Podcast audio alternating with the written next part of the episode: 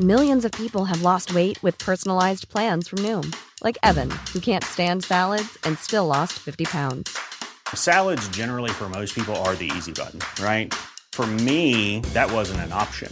I never really was a salad guy. That's just not who I am. But Noom worked for me. Get your personalized plan today at Noom.com. Real Noom user compensated to provide their story.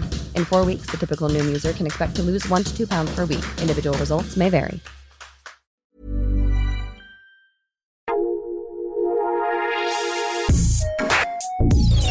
Escucha la opinión de Sergio Sarmiento, quien te invita a reflexionar todos los días con la noticia del día.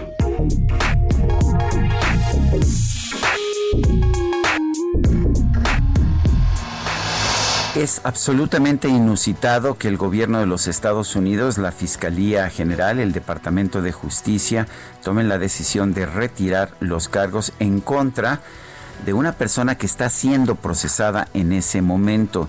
Más, uh, más inusitado es el hecho de que lo hagan por consideraciones de política exterior, como se señala en el documento que ha sido sometido a la Corte para precisamente retirar estos cargos tiene la facultad el gobierno de los Estados Unidos de hacerlo, sí, sí la tiene, y de hecho las, uh, los precedentes judiciales señalan que el Poder Ejecutivo puede considerar o puede tomar en cuenta consideraciones de política exterior sobre todas aquellas otras cosas que sean un obstáculo, incluida la justicia, que en otras condiciones pues sería absolutamente insoslayable.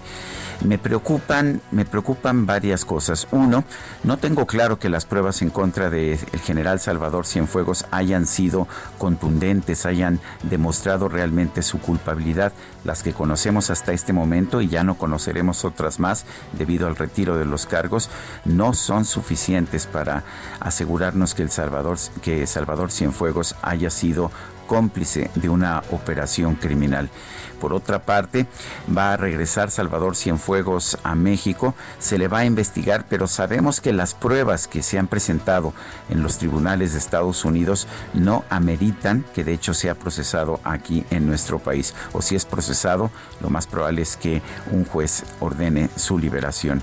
Vamos a ver qué ocurre, pero me parece que esto deja mal parado a México en muchos sentidos. Va a seguir generando la idea de que aquí no se aplica la justicia.